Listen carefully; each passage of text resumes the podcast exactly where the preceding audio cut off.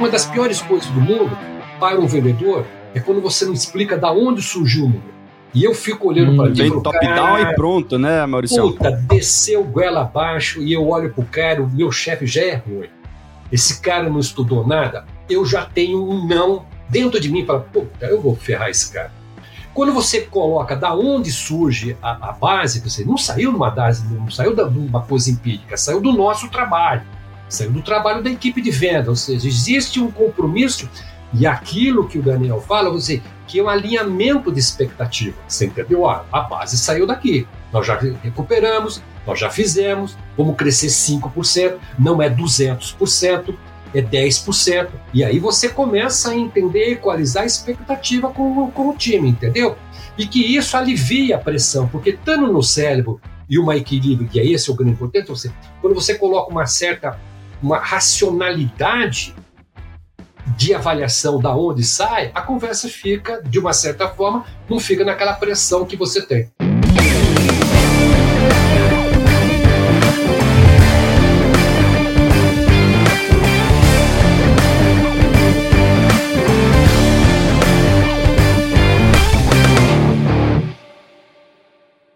Olá, super vendedores, tudo bem?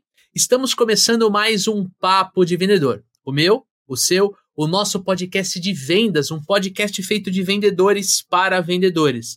Você já me conhece, eu sou Leandro Munhoz e aqui comigo está ele, Daniel Mestre. Fala aí, pessoal, como é que tá essa força? Daniel Mestre, hoje vamos falar sobre como estruturar metas de vendas do time comercial nós temos um convidado muito especial aqui, mas antes da gente introduzir ele, quero contar para você que está nos ouvindo ou nos assistindo o motivador, aliás, os dois motivadores deste episódio aqui. O primeiro motivador é porque este episódio está indo ao ar exatamente no dia 3 de julho, só que nós estamos gravando esse episódio no dia 20 de junho, ou seja, quase 15 dias antes. E a gente não sabe se a gente vai bater a meta. Daniel Mestre, que meta temos neste podcast? Nós temos uma meta, nós tínhamos uma meta de 35 mil seguidores, né, Leandro? A gente Exatamente. tinha uma meta de 35 mil seguidores no Spotify.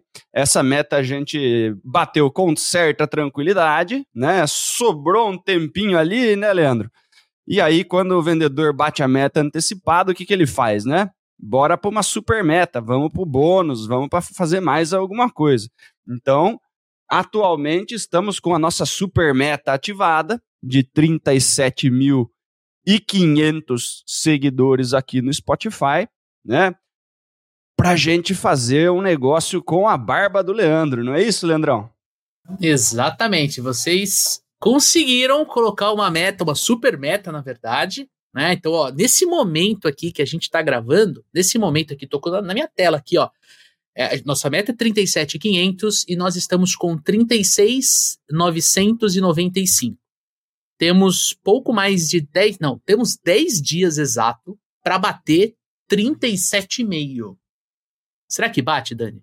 Eu acho que bate. Eu acho que bate. Exatamente. O pessoal tá bem empenhado em deixar você com o bigodão, viu, Leandro? Só pra você entender, Maurício, a barba do Leandro já foi, com 35 mil seguidores ele falou que ele ia rapar a barba, então isso daí já foi, a barba ele não vai ter como salvar, mas tem como ele salvar o bigode, né? Tem como ele salvar o bigode na, na extensão da barba aqui, ó. Ele vai deixar o bigode até ali, ó, né? Se a gente conseguir 37,500, ele vai deixar esse esse bigodão aí texano mexicano né? E para isso falta 500, falta quinhentinho. Nossa, nossa audiência vai ajudar. Nossa audiência Exatamente. vai ajudar. E para você que está nos ouvindo ou nos assistindo entrar nessa brincadeira, como é que você faz? Primeiro de tudo, se você ainda não segue o nosso podcast aqui no Spotify, já clica no nosso nominho ali, ó, Papo de Vendedor, enquanto você está nos escutando, clica ali, Papo de Vendedor, arrasta lá para cima e clica no botão seguir que aí você entra para essa estatística né, dos super vendedores, as super vendedoras que já seguem o nosso show aqui no Spotify. Segundo, se você ainda não classificou o nosso podcast, vai lá e deixa quantas estrelinhas, Daniel Mestre? Cinco estrelinhas só nesse caso, o Leandrão. Exatamente. Você vai lá, clica em cinco estrelinhas, você já vai estar tá participando. E aí você faz o quê? Você pega esse episódio que você está ouvindo e você compartilha com um, dois ou três amigos que trabalham com vendas e precisam desse conteúdo. Vai lá no WhatsApp, clica, no WhatsApp não, vai lá no Spotify, clica ali numa, no, na setinha para cima, escolhe o WhatsApp e manda o link. Fala assim, ó, escuta aí esse episódio porque lembrei de você quando o Leandro falou isso ou quando o Daniel falou aquilo. Vai lá e compartilha e você entra na brincadeira. E o segundo motivador da gente gravar esse episódio é porque há uns dias atrás, talvez algumas semanas atrás, na verdade, a gente gravou um episódio com o Ferrúcio Júnior chamado Virei Gerente de Vendas e Agora. E esse episódio, ele foi um episódio muito comentado pela nossa audiência. Sim, você que está aí do outro lado, a gente sabe que 90% da nossa audiência é formado de vendedores, mas a gente também sabe que tem muitos vendedores que almejam crescer na sua carreira de vendas, né, de forma vertical e se tornar um líder comercial. E para supervisão, coordenação, gestão de vendas, direção ou abrir a sua própria empresa. Então você sim precisa aprender a fazer gestão do time de vendas, gestão de pessoas, gestão de processos, gestão de indicadores, enfim, tudo o que gira em torno do dia a dia do líder comercial. Então a gente gravou um episódio chamado Virei Gerente e Agora, e a gente teve bastante repercussão. E a galera que veio conversar com a gente lá no Instagram, arroba supervendedores, já vai lá. Se você não segue, começa a seguir o nosso perfil, vem trocar ideia comigo e com o Dani. Falou assim, poxa, cara, uma das minhas maiores dificuldades, quando eu virei gestor, quando eu virei líder, foi trabalhar com meta de vendas. Exatamente, Daniel Mestre. A galera começou a perguntar sobre meta de vendas e a gente quis fazer um crossover aqui nesse episódio, trazer esse conteúdo que é dedicado à gestão. A gente está falando aqui sobre como estruturar metas de vendas do time comercial. E agora sim, Maurício Furtado, seja muito bem-vindo ao Papo de Vendedor. Oi, tudo bem, Daniel, Leandro? Prazer estar aqui com vocês, tudo bem? Vamos ver se a gente ajuda o teu time aí, né? É, com as perguntas, enfim, espero colaborar, colaborar bastante com o teu trabalho aí.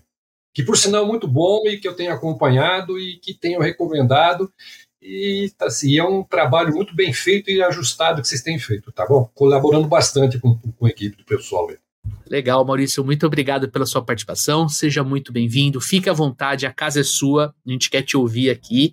E a gente quer falar muito sobre meta de vendas, porque uma das coisas que a gente, eu e o Dani, né? Eu, o Dani e a Mai, que é a nossa produtora, Mayara Tuller, a gente ficou conversando.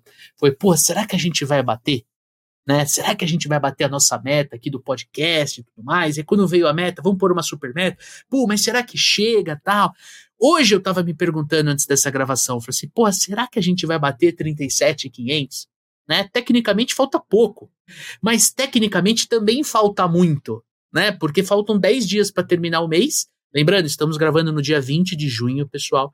Falta 10 dias para terminar o mês de junho e a gente precisa de 505 seguidores. Entende que ao mesmo tempo é pouco, mas é muito, né? Então a gente ficou se perguntando. Por isso que a gente trouxe essa pauta, né, Dani? E eu queria aqui reforçar as boas-vindas ao Maurício, tá, Leandrão? Porque o Maurício, poxa, já, já conheço o Maurício há alguns anos, tive o prazer de, de fazer parte de, de, de grupos com o Maurício, a gente fez é, alguns trabalhos juntos, já vendi o Maurício, né, já, já viajamos junto para fazer palestra, essas coisas. É, foi um cara que contribuiu bastante pro, pro meu desenvolvimento ali alguns anos atrás, que a gente tinha bastante contato, que a gente estava bem próximo. E, pô, fazia tempo que eu queria chamar o Mauricião para gravar. Então, Maurício, muito bem-vindo aí ao Papo de Vendedor. Vamos entregar conteúdo para essa galera aí que o Mauricião sabe muito, viu, Leandro? Eu tenho certeza disso, cara. Só no aquecimento aqui do podcast, eu até brinquei, né? Falei, pô, já podia estar tá gravando aqui que já, já seria uma pauta, né, Dani? É isso aí, bora. E antes da gente fazer a nossa primeira pergunta aqui, precisamos reforçar para você que está aí do outro lado que o Papo de Vendedor é um oferecimento dos Super Vendedores e da RD Station. E hoje eu quero divulgar aqui o treinamento Gestão de Super Vendedores. Na verdade, não vai ser eu. Eu quero convidar Daniel Mestre para falar do treinamento que ele desenvolveu e que ele quer convidar você do outro lado a participar. Vai lá, Dani. É isso aí, né? Tem link na descrição aqui do nosso, do nosso episódio para você conhecer mais sobre o gestão de supervendedores, o nosso treinamento de liderança, de gestão é, para supervisores comerciais aqui dentro dos supervendedores. A gente vai falar sobre muitas das questões comportamentais, a gente vai falar muito sobre processo, a gente vai falar muito sobre gestão de pessoas, a gente vai falar sobre comunicação, indicadores, treinamento e principalmente a parte de você desenvolver no seu time a mentalidade necessária de alta performance. Né? Um time ele não chega a alta performance sozinho. Né? Você pode ter alguns vendedores fora da curva que entregam um resultado bacana, mas para você ter um time inteiro de alta performance, é necessário um tipo de liderança diferente para fazer com que as pessoas do seu time evoluam e se tornem vendedores de alta performance. Né? Se você quiser só contratar vendedores de alta performance, isso é caro, você vai ter que pagar altos salários, você vai ter que tirar esses caras da concorrência. Isso muitas vezes é, é difícil de fazer. Né, se você não tem uma atratividade muito grande, se a sua empresa não é uma grande empresa, é, dificilmente a gente consegue trazer os melhores vendedores que tem no ramo para trabalhar com a gente. Mas a gente consegue desenvolver esses vendedores, a gente consegue é, trabalhar neles as técnicas, os comportamentos, é, a mentalidade necessária, né? E ajudar eles com o processo para que eles atinjam um resultado bacana e peguem gosto por fazer isso, né, Leandrão? E aí, quando a gente faz isso com um time completo, né? Quando a gente faz isso com o nosso time todo, a gente desenvolve um time de super vendedores e aí o negócio muda de figura, né, Leandro? Exatamente. E uma das coisas que você falou aqui é processo comercial e gestão de indicadores. E aí, se você não tem um CRM, dificilmente você vai conseguir fazer a gestão dos indicadores dentro do seu processo comercial. Então eu quero fazer um convite para você conhecer o RD Station CRM, o maior e mais utilizado CRM no Brasil, inclusive o CRM que nós usamos na nossa operação comercial para fazer toda a gestão das oportunidades de negócio, para controlar todos os nossos clientes e potenciais clientes e principalmente para a gente enxergar como está a meta de vendas do time comercial se a gente está dentro ou fora, isso desde o primeiro dia útil, desde os primeiros esforços, desde as primeiras atividades que os vendedores executam no dia a dia para bater a meta de vendas. Então, quero fazer de novo o convite. Primeiro, para você conhecer o Gestão de Supervendedores e segundo, para você conhecer o RD Station CRM.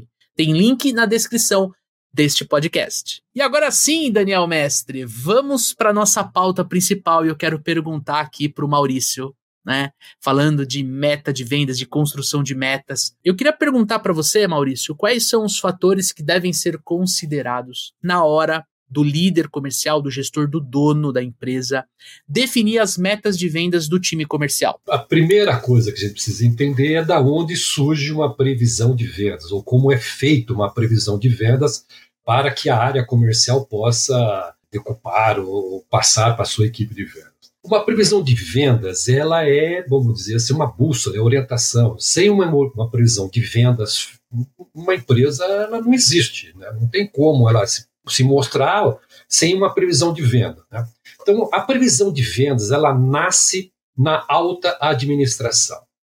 Então, ela tem uma primeira grande visão, a primeira grande orientação, ou seja, é uma área financeira que nasce dentro da empresa para que ela possa dizer qual é o volume, qual é o faturamento, para poder cobrir os seus custos de fabricação, pagar todas as suas despesas operacionais, que despesas operacionais, ou seja, para a empresa poder funcionar e vender o seu volume, ela tem despesas, né? Depois ela tem que prever o seu lucro, qual vai ter, e uma variável que poucas pessoas entendem da área comercial, que também está dentro da meta, que é a remuneração do capital do sócio que está ali dentro. Porque aquele dinheiro daquela empresa poderia estar tá sendo está em outro lugar, está sendo investido num, num, num, num sistema financeiro e também podia estar tá, é, rendendo. E é o risco dele, o risco é totalmente dele como investidor. Então, uma previsão de vendas nasce dentro de uma cúpula que tem uma visão extremamente financeira, ou seja, qual é o volume que a gente tem que vender para pagar essas contas. Aí entra a área comercial, com uma responsabilidade muito grande. A área comercial é ela quem vai fazer, que vai identificar dentro da sua base de vendas, do que do seu histórico, depois a gente pode até falar de uma empresa que não tem o histórico, como é que faria esse tipo de coisa. E a área comercial é ela, junto com uma área de marketing, que vai estabelecer, então, quais são é, as estratégias que ela vai usar. Vai crescer, vai entrar em novos mercados, vai lançar novos produtos, enfim, algumas informações que vão compor o que vai acontecer. Essas duas informações, ou seja, isso gera o volume, esse volume da área comercial e o volume da área é, é, financeira se juntam e formam o tal orçamento ou tal do budget, aquilo que vai ser de fato a meta e a previsão de venda de, uma, de um orçamento. Isso é feito anual, depois ela é decupada, é, vamos dizer, mensalmente, e aí nós vamos ter, então, o que se chama uma previsão de vendas. Essa é a base de uma previsão de vendas e quando ela é bem feita. Então, ela é feita pela área financeira e pela área comercial. Isso estando, estando aprovado, ou seja, colocado, isso vai entrar uma outra variável que é em que cenário essa previsão de vendas vai ser executada. Nós temos um modelo aí, nós vamos olhar o cenário macroeconômico, nós vamos qual, como que vai estar a nossa economia, como que vai estar reagindo. Nós estamos no mercado recessivo, nós estamos no mercado de recuperação, como nós estamos agora após pandemia. Então, tudo isso tem essa variável que vai ser considerada, e uma vez feito esse cenário, isso é estabelecido e aí que sai todas as metas e todas as diretrizes para todas as áreas que vão trabalhar. E isso passa a ser o grande norte a ser perseguido e a ser atingido e a ser mensurado e a ser conquistado por uma equipe. Quem vai executar isso? A área comercial. O que, que o gestor vai ter que fazer? Pegar esse volume, aí sim ele vai pegar com toda a sua equipe, com o seu supervisor, com o seu canal, dependendo dele, vai decupando tudo isso até que chegue uma meta do vendedor que ela vai ser semanal, mensal, vai ser eh, trimestral, enfim. Basicamente é isso. Eu achei interessante que você traz a, a visão da, é, é, da empresa em si, né? Do, do, dos sócios, do sócio. Quando a gente olha para nossa audiência aqui, 90% é formada de vendedores, e o vendedor ele tem uma meta. Né? E geralmente ele recebe essa meta do gestor. Né? E, e, e, acho que é, é, engraçado, é até legal a gente fazer um link do tipo assim: olha, você que está nos ouvindo e às vezes não entende por que, que você tem uma meta de X, é porque a empresa precisa desse X para atender todas essas demandas internas que o Maurício trouxe para gente. Né? Quer cobrir os custos, quer ter margem de lucro, é, cobrir os custos operacionais, é ter margem de lucro, é poder ter uma ser uma empresa saudável que honre seus pagamentos, enfim, né? Não é só um número ali porque precisa ter um número, não, porque ah, porque o cara vai ganhar dinheiro. Não, não é, não é dessa forma que a meta tem que ser encarada, né? As principais contas, os principais, vamos dizer, despesas são os custos operacionais, salário, benefícios, algo do tipo, né? Carros, gasolina para manter, quem é que paga essa conta? Quem é que faz esse tipo de coisa, né? E os custos de produção, comprar matéria-prima, os preços que se tem, enfim. Esses, essas duas contas, grandes contas, representam muitas vezes quase 70%, 75% do negócio em si. Então você imagina, de uns 100% de uma, de, uma, de uma previsão de vendas, praticamente 70%, muitas vezes, ela é para pagar custo. E tem muitos vendedores, eu vejo muitos vendedores ou gestores que nós estamos falando, ele tem que ter uma visão muito clara de uma coisa chamada ponto de equilíbrio, ou seja, da sua meta, daquilo que ele estabeleceu, das 10 mil caixas ou os 10 mil reais. Quanto de fato, a partir de qual dinheiro? De 8 mil reais? Que passa a ser lucro, o resto é despesa, que é uma maneira de entender e orientar a sua equipe, de dizer o seguinte: nós não chegamos a pagar os custos das empresas. Isso tem uma consequência muito grande, porque as pessoas acham que o número é muito alto, e, não, e o número é alto por várias razões, porque a empresa tem que ser agressiva, a empresa tem que ir para frente, a empresa tem que conquistar novos market share, a empresa, ou seja, não tem como parar o negócio e dizer o seguinte, ficar. Enfim, essas são alguns pontos, esse, essa visão de seja a que ponto da nossa meta está nos pagando a empresa para depois entregarmos lucro para fazer. E não é 100% daquilo que está sendo vendido é lucro, pelo contrário. Aí tem uma visão de desconto que eu fazendo. Cada coisa que nós entramos na área comercial, ela influi no resultado da empresa como um todo. Você entendeu? É isso que o vendedor precisa entender, que o que ele está fazendo é uma área sensível, é uma área capital para o sucesso, a sobrevivência, inclusive dele, da família e de todas as outras pessoas que estão ali dentro da empresa, trabalhando para que colaborando para que ele possa atender, desde o pessoal do financeiro, do contas a pagar, enfim, basicamente isso, né? Tem que ter essa visão, essa consciência profissional. Vamos dizer o seguinte: não é uma visão individual, é uma consciência profissional com o negócio, com aquilo que ele está comprometido. O, o, o vendedor precisa entender que a área comercial em grande parte das empresas, é a única fonte de faturamento da empresa. Né? A, o pessoal da área, da, da, área produtiva, o pessoal da administração, eles estão trabalhando ali, eles geram custo, eles têm salário, eles têm, né, é, tem o centro de custo deles, né? Eles precisam fazer isso e todo mundo está fazendo o objetivo geral da empresa. A área produtiva vai produzir ali o que a empresa determinou que precisaria ser produzido para que seja vendido, né? Todas essas áreas geram um monte de custo, mas a única área que traz dinheiro para dentro de, da empresa é a área comercial. Então não é assim, ah, meu salário é, é 4 mil reais, eu vendi 8, eu estou dando 4 pau de, de, de, lucro. Né? A empresa tem um monte de, de, de, de despesas, né? E a gente precisa pagar todas as contas da, da empresa. Precisa pagar o, o pessoal produtivo, precisa pagar o pessoal do administrativo, precisa pagar aluguel, precisa pagar todas as contas da empresa. Né? Muitas vezes os vendedores né, falam, poxa, eu tenho uma meta de 300 mil reais e eu ganho X, né? como se tivesse uma, uma, uma quantidade muito grande de dinheiro que pudesse ser distribuída dependendo do que você está vendendo, o custo de produção desse, desse bem é altíssimo né? E se a gente não bate, né? Assim, pô, mas eu vendi 150 mil dos 300 que eu tinha para vender e eu, e eu ganho 5 mil reais, né? Tô entregando 140. Não, cara, faltou 150. Da onde vai tirar esses 150 para pagar as coisas que precisa lá dos outros setores? Né? Se, o, se, se a gente vende o pessoal de produção não produz, a gente não fica maluco? Não é isso? cada, cada área tem que entender que, que tem a própria responsabilidade para o resultado como um todo. Eu sempre ouço e vi dizer o seguinte: cabeça de dono, pensar com cabeça de dono, algo do tipo. Mas eu nunca vi esse papo dizendo o seguinte: cabeça de dono para mim é você assumir a responsabilidade de que você tem que pagar as contas, tá? Porque você é um parte de, um, de uma responsabilidade que a sobrevivência da empresa de outras pessoas depende da sua performance. Quando você tem essa consciência, isso é cabeça de dono. Cabeça de dono não é só pensar, por exemplo, nas suas estratégias, não.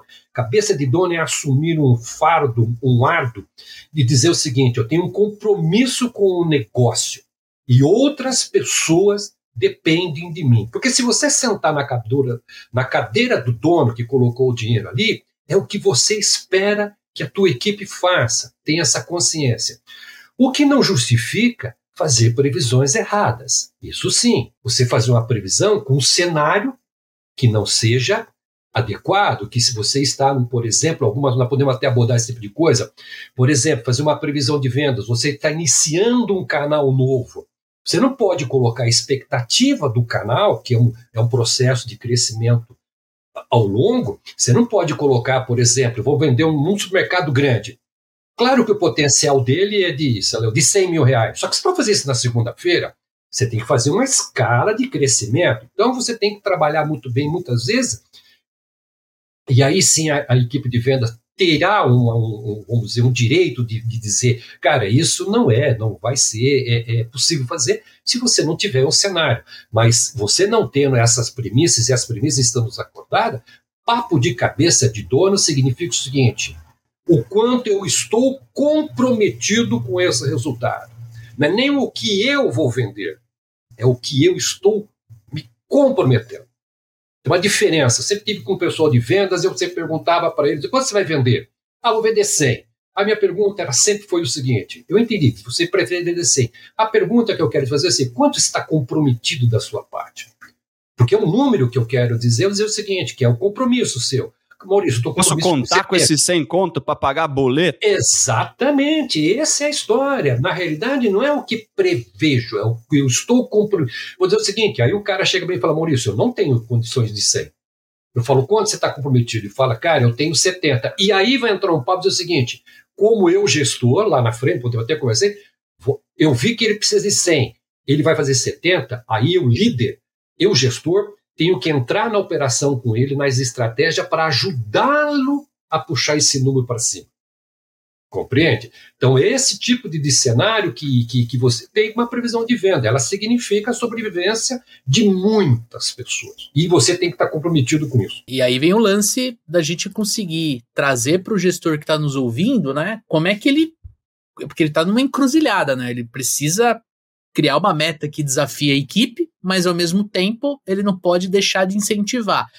Eu entendi o lance do vendedor estratégico, do cara que traz mais do que o não, traz mais do que o pedido, traz mais do que o não pedido, né?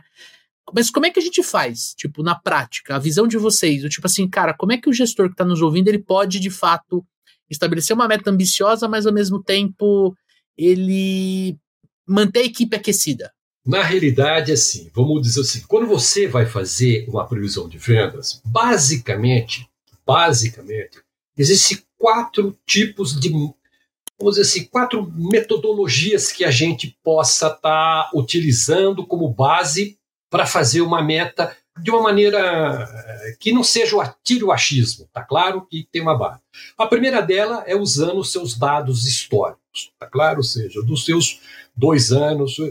Na realidade é importante, se o seu mercado é muito, vamos dizer, muito sazonal, tem muitas sazonalidades, datas, por exemplo, mercado de Páscoa, mercado de criança, enfim, se você tem isso, você tem que considerar no mínimo três anos como estatística do teu negócio. Não dá para falar somente o ano anterior, porque você vai ter um erro ponderado gravíssimo uma distorção grande.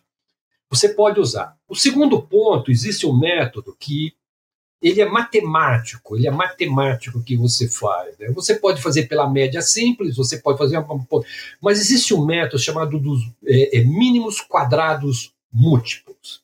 O nome da técnica é essa, chama mínimos quadrados, que é uma maneira matemática que você, diz, você corrige todos os seus desvios padrões, ou seja, você consegue ter e isso é acertar. Todas as grandes, grandes companhias usam basicamente um modelo, não pega só o histórico. É um modelo chamado.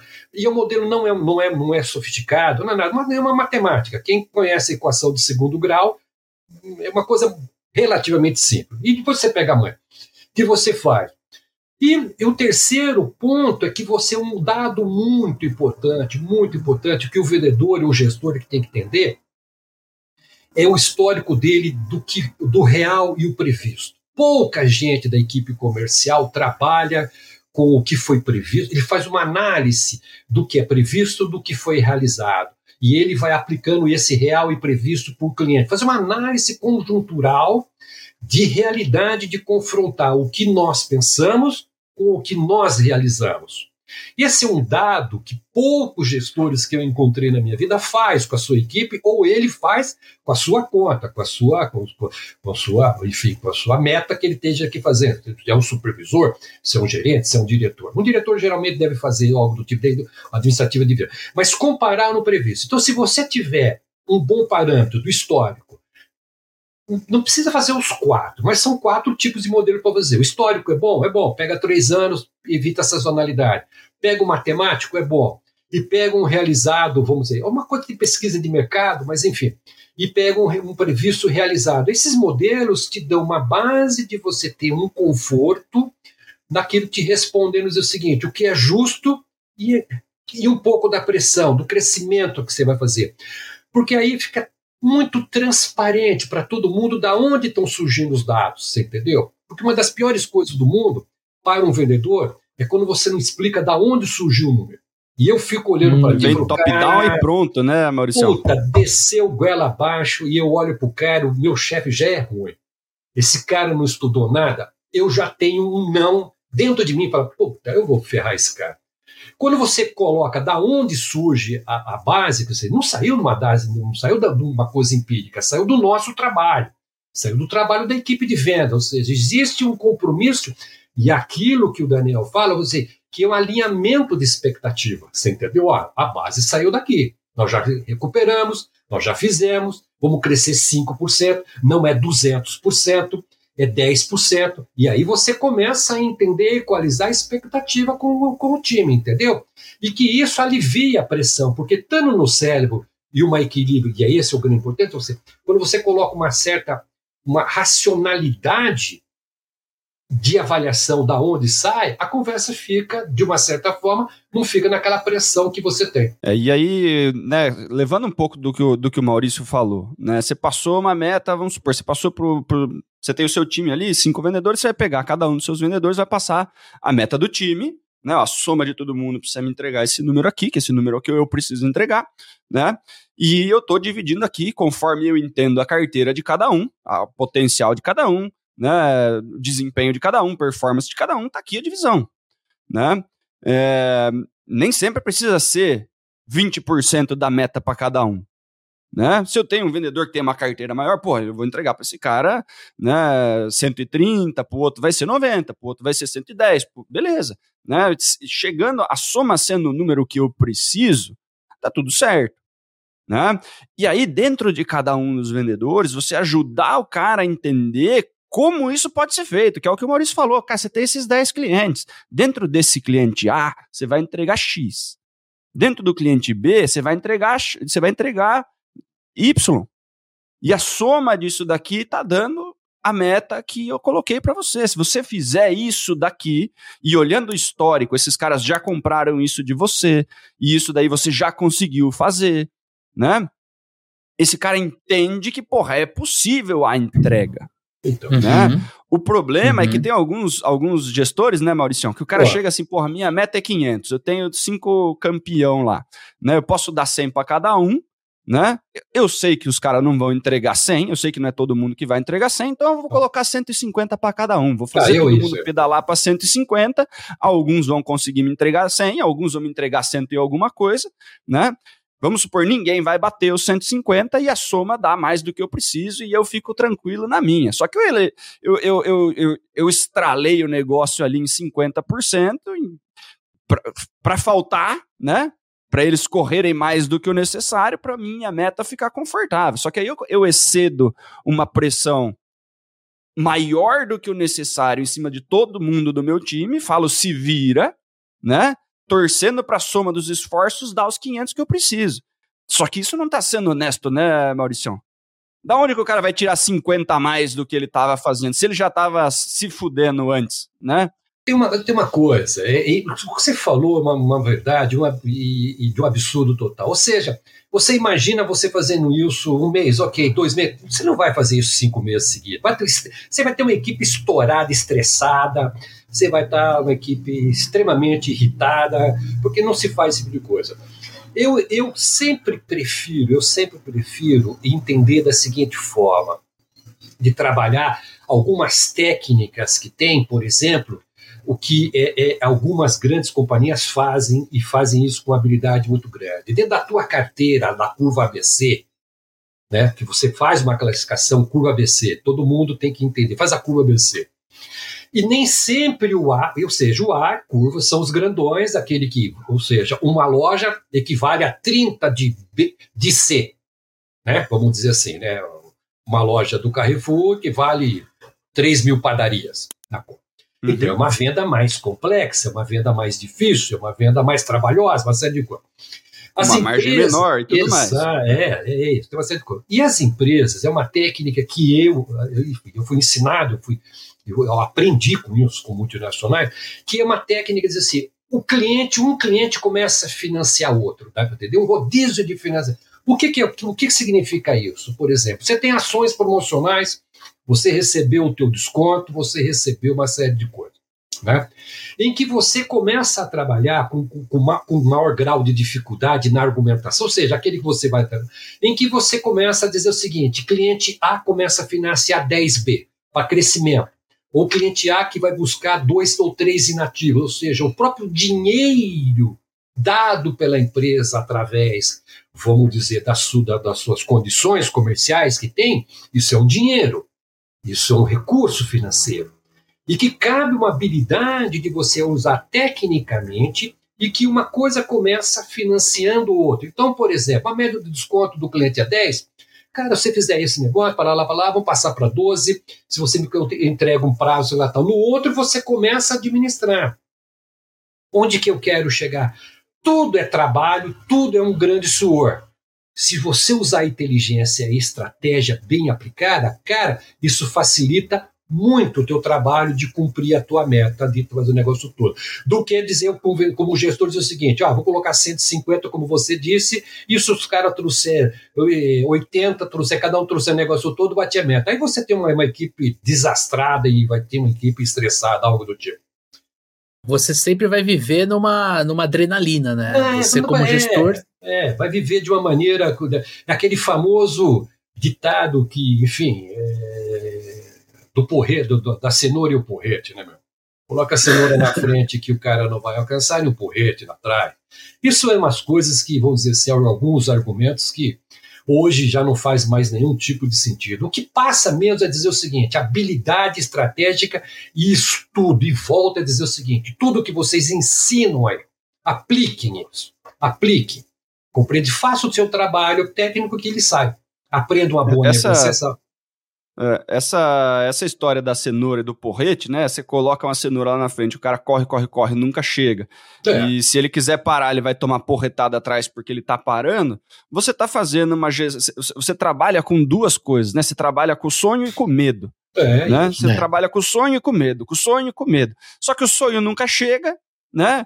E o medo, ele é uma emoção paralisante. Então, a conta simplesmente não fecha. Né? O que, que o gestor ele precisa fazer? Ele precisa desenvolver o vendedor, que é o que o Maurício está falando, ensina esse cara a usar gestão estratégica dentro da própria carteira, porque ele consiga bater a meta, e uma meta clara, transparente, né? previsível, que é o que a gente cansa de falar aqui. Se está tudo dentro do CRM, e tudo ajustadinho com as informações dentro do CRM, a informação da alta gestão vai ser uma informação baseada em dados, que foi o que o Maurício falou, né? Quanto mais claros os dados, mais fácil fica da alta administração prever os resultados, calcular os custos da empresa, entender o que vai ser a estratégia do ano e entregar para você uma meta que a equipe é capaz de entregar. Né? Agora, poxa, eu entreguei, eu estou entregando linear 150 mil. Certo? Eu estou entregando linear 150 mil. Por quê? E a, e a empresa está pagando as contas e, tá, e, nada muda e está tudo certo. Por que, que agora a minha meta veio 165? Né? Primeiro, porque a empresa precisa crescer. Se a empresa não cresce, eu imediatamente estou perdendo market share porque o mercado está crescendo. E outro ponto que é fundamental e que os gestores esquecem de trabalhar dentro dos próprios vendedores. Né? Se o Leandro está me entregando 150 linear, eu preciso conversar com o Leandro. Falo, Leandro, pô, você está me entregando, você me entregou cinco meses seguidos, 150 linear, você está batendo sua meta, porra, parabéns. O que, que a gente vai fazer para você começar a entregar 160? E não é porque eu não estou satisfeito com 150, porque eu quero desenvolver o Leandro. E que nesses 10 a mais, ele vai levar mais mil para casa. E que uhum. mil reais na pessoa física do Leandro faz uma baita de uma diferença. E daí eu vou conversar com o Leandro. Leandro, você lembra que quando você entrou, você era um cara de 70 conto? Né? E você ralava, tinha mês que você não entregava os 70, você falava que não dava, e depois você virou um cara de 100, você trocou seu carro, e hoje você é um cara de 150, você está num apartamento novo. E foi um trabalho desenvolvido. Você de 70 é diferente do Leandro que, que, que vendia 100, e o Leandro de 150 é diferente do Leandro que vendia 70. E eu quero Verdade. transformar você no Leandro que vende 200 conto. Por que, que você está querendo ficar parado? Por que você está reclamando da meta de 160? Se quando você entrou aqui, você era de 70. É. Né? E, e, e, desenvolver a equipe. Porque a empresa cresce se a, se, se a equipe comercial cresce. Existe, ah, vamos ficar contratando novos vendedores? Né? A gente só cresce com vendedores de 150. Pô, preciso de mais 150, contrata mais um cara aí. Né? Aí daqui a pouco vai ter vários caras que não pararam no 150, tem uns caras de 200, tem uns caras de 150, daqui a pouco o Leandro de 150 ele não serve mais. É. O, o, o, o que você está trazendo, né, Dani, eu acho, eu acho que é interessante a gente tangibilizar, né, dentro dessa, dessa mecânica de estabelecer uma meta que é desafiadora, mas realista. Ela é desafiadora porque ela desafia o time, mas ela é realista porque a gente consegue, através de uma comunicação clara, uma comunicação transparente, ajudar o time a bater né? Sempre com reconhecimento, sempre com por um bônus, uma premiação, uma comissão. E eu acho que o que você está trazendo aqui é o lance do suporte, que a gente pouco fala. A gente fala muito de treinamento, né? Ainda mais nós sendo uma empresa de treinamento.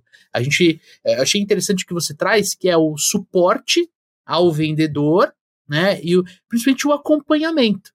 Você acompanhar, você dar feedback regular, você mostrar para ele que, ó, você precisa fazer pequenos ajustes para você sair de 150 e ir para 160. Quando ele menos percebe, ele já está na meta de 180, 200, como você muito bem trouxe. E aí eu quero emendar isso na nossa próxima pergunta, né? Eu queria perguntar para vocês, na visão de vocês, quais são as melhores práticas para a gente poder acompanhar esse progresso, não só em relação à meta, mas também em relação à pessoa vendedora, ao vendedor, aquela pessoa que está no nosso time. Como é que eu faço para fornecer um feedback adequado para essa galera, para eu ajudá-los a alcançar o, a meta de vendas, mas também os seus objetivos particulares? Eu, particularmente, à medida em que eu fui subindo na hierarquia, mais eu precisava estudar porque mais eu precisava orientar, mais canais, mais informações eu precisava ter para colocar para minha equipe de venda. Eu tive que mudar uma cabeça de dizendo o seguinte: uma equipe que executa é uma equipe com pouco tempo de planejamento. Compreende? Então, muitas vezes se comete um erro de dizer com a equipe que está executando. Um vendedor ele executa. Praticamente ele tem que visitar 10, 15, 20 clientes, dependendo da agenda de trabalho dele. É um trabalho exaustivo. Não tem como ele planejar. Então eu subia na hierarquia, quando eu subia, ou quem subiu na hierarquia, vamos dizer, a necessidade de estudar, de aprender, ela é premente, ela é uma variável fundamental para atender o que você falou. Porque na hora que eu identifico que um vendedor está com uma dificuldade da meta dele, por exemplo, passou 10 dias, passou 15 dias e ele está 30% da meta, 25%, a chance dele chegar a 100% é baixa. Aí é que vai entrar, eu tenho que entrar como gestor de dizer o seguinte, que vou dar um feedback, que vou fazer todas as perguntas dizendo o seguinte, o que está acontecendo, o que falta, que recurso, ou seja, vou começar a fazer uma radiografia da, do trabalho dele, que pode ser que esteja um trabalho equivocado, pode ser que ele esteja, por exemplo, batendo em cliente de curva C, em vez de fazer cliente de curva A. Muitas vezes o vendedor não percebe esse tipo de coisa. Quem cabe a corrigir essa rota? A pessoa. E você precisa estar, vamos dizer, fundamentado do ponto de vista de estudo, de entender técnicas para poder dar um feedback para ele. Falar assim, ô oh, Marcos, cara, você está fazendo muito a curva A. Você tem, por exemplo, você tem 10 dias para 250 clientes, vamos dizer, da lista do cara. Não vai dar tempo. Vamos focar em curva A. Mas vamos focar em curva A, que são 10 clientes. O que, que você precisa? São essas mudanças que são feedbacks fundamentais numa orientação, numa relação hierárquica né, de gerente com gestor do ponto de vista de cumprimento da previsão de vendas, entendeu? Porque é aí que passa a ser fundamental a liderança nesse trabalho, identificar e dizendo, muda o rumo.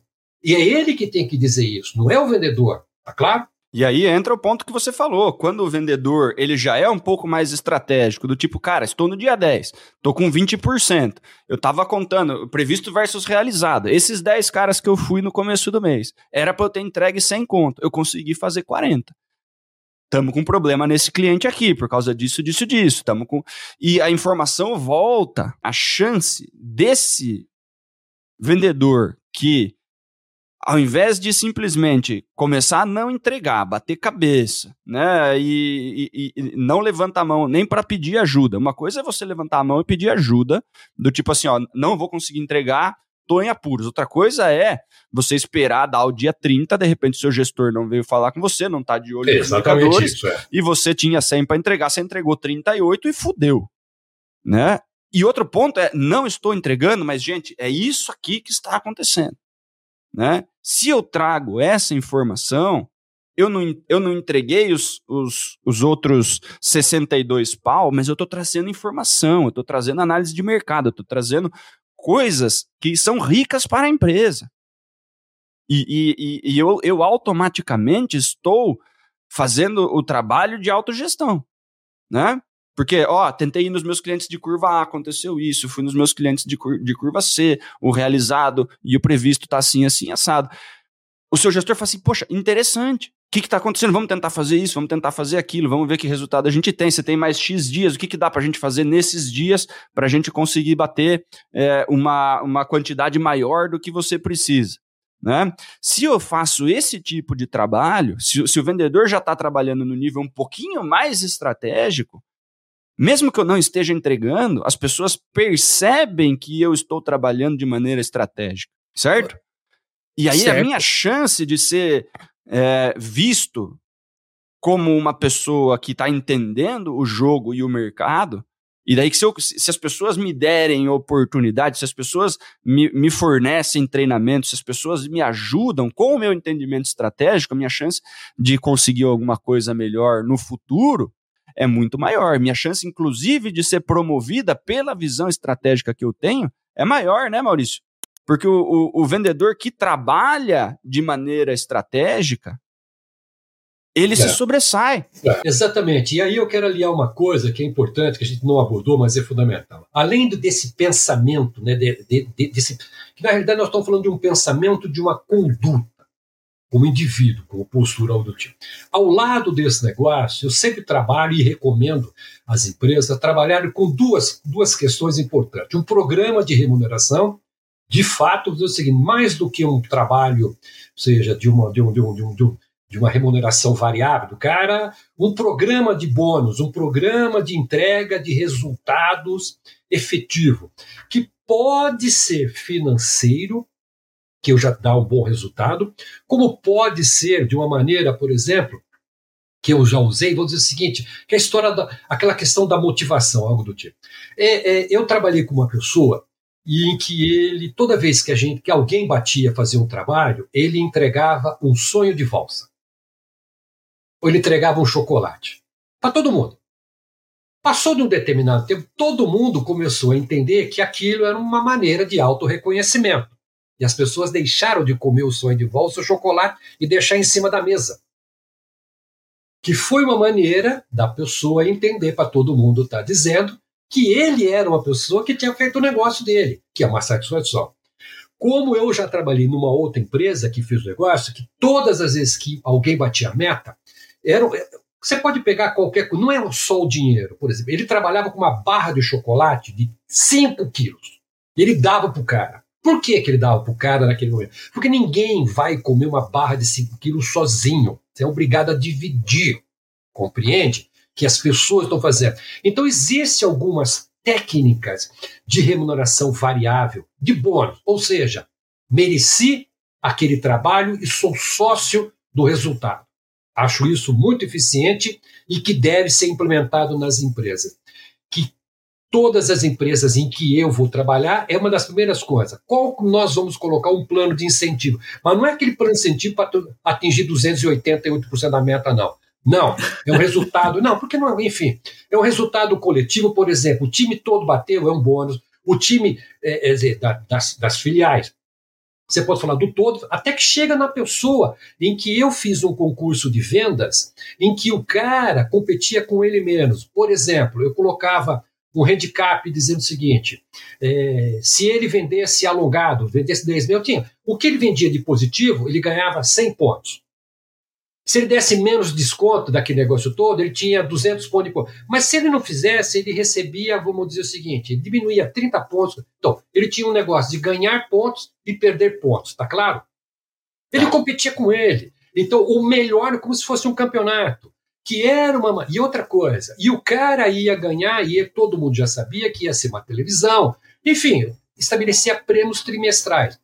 Isso é justo, é legal e é, a questão não é nem motivacional, é de reconhecimento em que você fez pela empresa. É uma maneira tangível de você dizer o seguinte, e isso é uma boa recompensa, que eu estou sentado num, num trabalho dizer o seguinte, cara, eu estou aqui, eu sou reconhecido pelo meu trabalho na, em tudo que o Daniel acabou de falar, do comprometimento, do 150, eu não parei no 50, é um cara que foi para 200. Esse equilíbrio das coisas você tem que tangibilizar dentro das empresas também. E quando você coloca esse, esse tipo de, de, de pontuação em cima de diferentes indicadores, né, Maurício? Porque tem. Isso, é. Você vê isso acontecendo dentro de empresas, do tipo assim, ah, tem que bater o faturamento. Então tem que bater o faturamento. O Maurício entregou 100, né? Desconto médio de 15%. O Leandro entregou 90% com desconto médio de 5%. Quem que, quem que trouxe mais resultado? O cara, ele, ele, ele entende que só tem um indicador possível, uhum. né? Ah, é só faturamento? É só faturamento. Então eu vou vender só produto de curva A. Eu é. vou vender só filé mignon, vou enfiar desconto e eu consigo faturamento. Não é difícil de fazer isso. É isso. Né? É, o que, que, é difícil? Entregar os, os produtos, o mix de produto, desconto baixo, tá, positivação tá, de tá, cliente. Aí você começa a trabalhar a meta do cara com é. diferentes indicadores. E daí você vê quem tá jogando bola de verdade e quem tá maquiando o número, né, Exatamente. né, Maurício? Exatamente isso. E aí é uma maneira de você trabalhar hoje com equipe de venda para gestor os famosos KPIs, né, ou seja, os indicadores de performance, algo do tipo, em que você, e esses KPIs, ele mudam durante um tempo. Por exemplo, você tem uma sazonalidade de um produto aonde você vai vender mais. Você vai mudando é, é, é os KPIs, aqui de performance, por trimestres, algo do tipo, né, e que durante a performance do negócio, muito importante é que você reconheça definitivamente o quanto o cara contribuiu de uma maneira tangível. E você dê a ele, não é nem do tipo assim, toma aqui o teu bônus. Não. É dizendo o seguinte: esteja claro que tem uma participação de bônus, de resultado, a qual você inseriu, inferiu dentro do negócio da empresa, que é independente daquilo que ele tem feito. Isso é muito importante dentro das empresas ter, e você, como líder, como gestor, é não digo obrigado, mas tem que reivindicar junto à sua direção esse tipo de coisa. Por quê agora? Não é chegar e reivindicar um time, dizer, fundamental, ó, o time vai crescendo, que pega esse, como o Daniel falou, o cara vem de 100, vem a 120, vem a 150. Você tem que tangibilizar esse tipo de coisa para a direção, entender a importância do negócio, né? Isso é uma maneira interessante de você estar tá trabalhando. Excelente, excelente. Dani, temos um grandioso episódio no ar, meu amigo. Nem fale. Pô, Maurício, obrigado aí pela, pela contribuição. Ah, já acabou? Maurício, já acabou? Hoje já foi ah, uma hora já, Maurício. Um dos maiores, uma das maiores gravações. Mas eu queria, para a gente poder encerrar com chave de ouro, Maurício, eu queria que você desse uma mensagem. Depois quero passar a palavra para o Dani, né, que tem que coordena é, esse curso de gestores aqui dentro dos supervendedores. Mas eu queria convidar vocês para falar assim: qual seria o recado final para o gestor, para o líder comercial que nos escuta e também para o vendedor que almeja se tornar líder, que almeja crescer na sua carreira de forma vertical? Eu vou começar da seguinte forma. A primeira coisa que você precisa entender é que atrás de um RG, que é uma pessoa que está fazendo, existe um cara que é um CNPJ, ele representa uma empresa. É claro, é um, tem um CNPJ. E que essa pessoa tem duas grandes necessidades da compra. Primeiro, ele precisa resolver um problema. Você precisa entender que você está vendendo para um cara que precisa resolver um problema da organização dele. E o segundo ponto, ele precisa resolver um problema dele para alcançar os objetivos dele pessoal dentro da organização. Você tem que ter essa visão dizendo o seguinte, que a venda não é uma coisa estanque. Você tem que olhar do ponto de vista do cara. Esse cara tem uma necessidade da empresa dele. Ele tem um objetivo dele. Então ele está trabalhando não como pessoa, ele está trabalhando como CNPJ. Ele não é um RG, ele é um CNPJ se a gente puder fazer essa analogia. E o segundo ponto, ele precisa resolver os problemas dele, porque ele recebeu a missão tanto quanto você recebeu a sua missão. Esse é um ponto. E um ponto muito que eu acho assim importante dentro de uma gestão, eu diria para você que eu colocaria quatro pontos importantes. A primeira delas é assim: crie um senso de urgência. O que significa isso? Significa que você tem que entender que as coisas quando vão ficando para amanhã, que vai ficando para amanhã, que vai ficando para amanhã, essa coisa fica para amanhã, essa coisa de deixar é mal para o negócio, mal para você e não vai trazer bom. Então temos que criar um ciclo de que eu chamo de senso de urgência. São ciclos curtos. O segundo ponto é formar um time que tenha a cabeça de mudança. Quando você quiser falar de mudança, não é que vão mudar todo dia, mas ou seja, temos que estar preparado para mudanças. Comunicar de uma maneira simples e objetiva, de uma maneira equalizada, dizendo o seguinte, cara, é isso, por causa disso, por causa disso, aquela famosa história, do couro sai a correia. Não tem muita filosofia, né? Remover todas as suas barreiras em, como líder, remova tudo que você. O cara entrou, você está ali para ouvir o cara, para entender, tire as suas barreiras de fazer gestão. E uma coisa muito importante: crie vitórias de curto prazo. Pequenas vitórias de curto prazo, coisas muito simples, coisas que o cara abriu dois clientes, em vez de falar, mas era dez, você trouxe dois inativos. Você fala, cara, dois clientes, de quanto? Por quê? Valorize o trabalho do cara, com perguntas do trabalho para ele. Ele vai perguntar quando a gente pode chegar aos oito possíveis. De que forma? Crie vitórias, crie pequenas vitórias e vai premiando esse tipo de coisa com coisas simples. Eu diria para você que essas micro recomendações são fundamentais e vai fazer uma diferença monstruosa no seu trabalho. Perfeito, Mauricião. E, pô, queria deixar aqui, né, pro, pro amigo vendedor, né, que está assistindo esse episódio, que está entendendo um pouquinho mais de como é desenvolvida a meta e tudo mais, entenda o ponto de vista estratégico de vendas. Quanto mais você entender a forma estratégica de você bater a sua meta, né, de você planejar a batida da sua meta, então, da onde que eu vou tirar, o que que eu vou fazer, o que que eu preciso fazer em cada um dos meus clientes, quanto que eu preciso tirar de cada um, quanto que vai dar, quantos eu preciso visitar, né? Quando você conseguir entender a matemática do resultado, primeiro que você vai conseguir trabalhar o seu resultado com mais facilidade, segundo que se te passarem 100 e você quiser fazer um resultado de 120 para sua comissão ser maior, você joga a bola do 120. E aí você está entregando mais do que a empresa te, te demandou. Né? E, e, dessa forma, né, você se sobressai, né? você tem facilidade de entregar o próprio número e você começa a mostrar para a empresa que você entendeu as regras do jogo e o funcionamento estratégico. Então você está começando a ser apto para ser gestor. Né? Porque daí, se você entendeu a matemática do seu, você consegue fazer a matemática do time e fazer cada um jogar a bola né, dentro dessa matemática. Né? Então você começa a ter um pensamento estratégico onde você se torna apto a ser gestor. E se você é gestor, né, entenda tudo que a gente conversou aqui, né? E, e, entenda a importância de você desenvolver o seu vendedor em cima das metas. Pegar aquele cara de 70, transformar o cara de 70 num cara de 90, transformar o cara de 90 num cara de 100, transformar o cara de 100 num cara de 150, e, e, transformar o card de 150 num card de 200. Porque se você faz isso com uma pessoa, você pega um time de um milhão, você transforma num time de dois milhões e meio. E isso é o trabalho do gestor. Você foi um cara que pegou determinada região, determinado canal e determinado time de X, transformou em 2,5x, né? E a empresa vai entender que você é um multiplicador, né? E isso é valioso. Né? vamos dar mais gente para esse gestor. Cara pega a cara de, de 90, transforma em cara de 250, vamos dar mais cara para esse cara trabalhar. Né? E aí você cresce como gestor, você tem novas oportunidades, você tem mais vendedores embaixo de você, você consegue ter um trabalho né, é, de, de, gestor que desenvolve pessoas. Porque fazer a gestão de número, né, Maurício? Qualquer pessoa com Excel na frente, você faz a gestão do número. O problema é que o, o, número ele não muda no Excel, ele muda na rua, ele muda quando você desenvolve o vendedor. Eu sempre faço uma seguinte pergunta, né? Quem gosta de problema? Quando eu falo aqui, quem gosta de problema? Raramente alguém levanta a mão e, e, e fala assim, é, eu.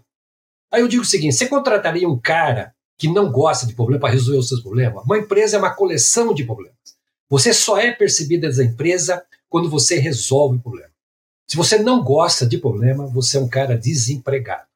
Você é um cara que nunca será valorizado. Só vai para frente quem gosta de resolver problema. Existem problemas bons e problemas ruins. Problema ruim a gente elimina. Problema bom. Puta, eu vendi 100 e tem potencial para vender 200. Me dê mais clientes. Isso é um puta de um bom problema. Compreende é isso? É, Quem, um bom gestor é aquele que administra e gosta de resolver problema. Esse será promovido, esse será Perfeito. valorizado, esse será reconhecido. Porque uma empresa. E qual que é o é problema, né, Maurício?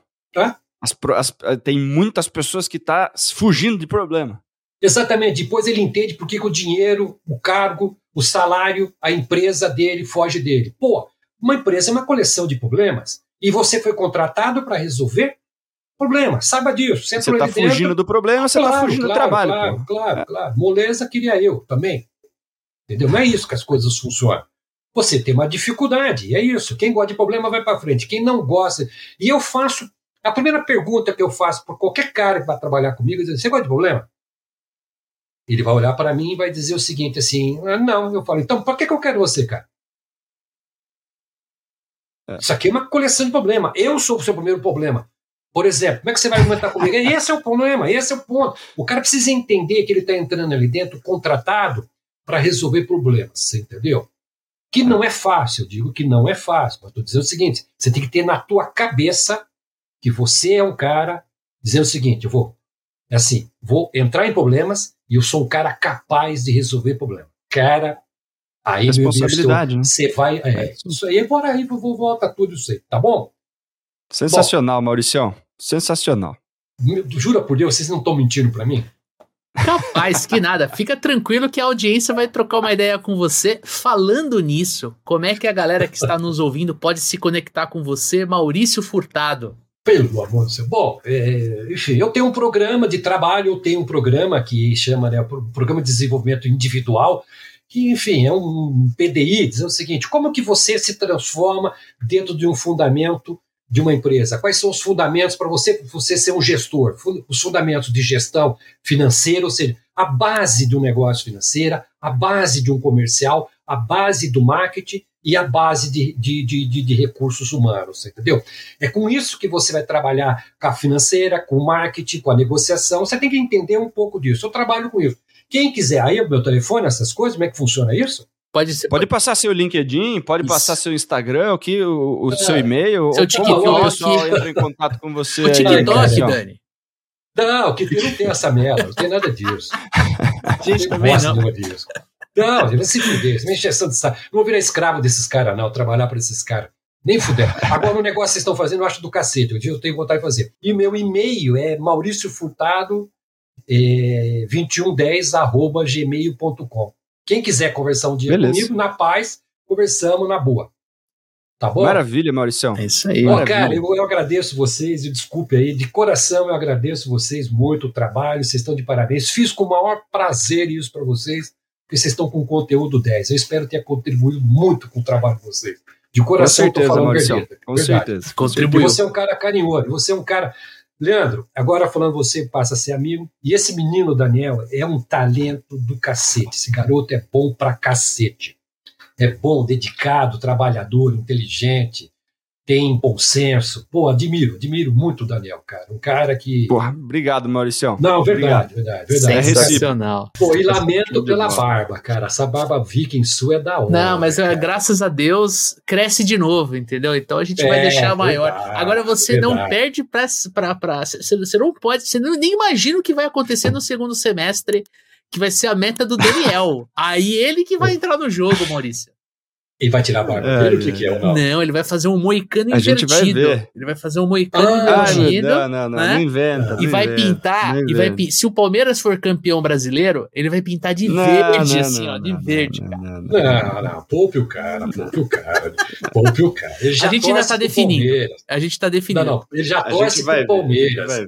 Você entendeu? Ele já, ele já torce para um time que o dia Eu torço aquela... pro Corinthians, pô. Você vai ah, me meter uma meta em cima do Palmeiras? Eu quero que, ah, que perca completamente. Então, então é o seguinte, merece se fuder, cara. Torcer pro Corinthians merece se fuder, cara. É, é. Merece carregar pedra e puta que torcer pro Corinthians é foda. É, é. Bom, enfim, moçada. É isso aí. Leandro de coração, Leandro de coração, Obrigado, Mayara de coração.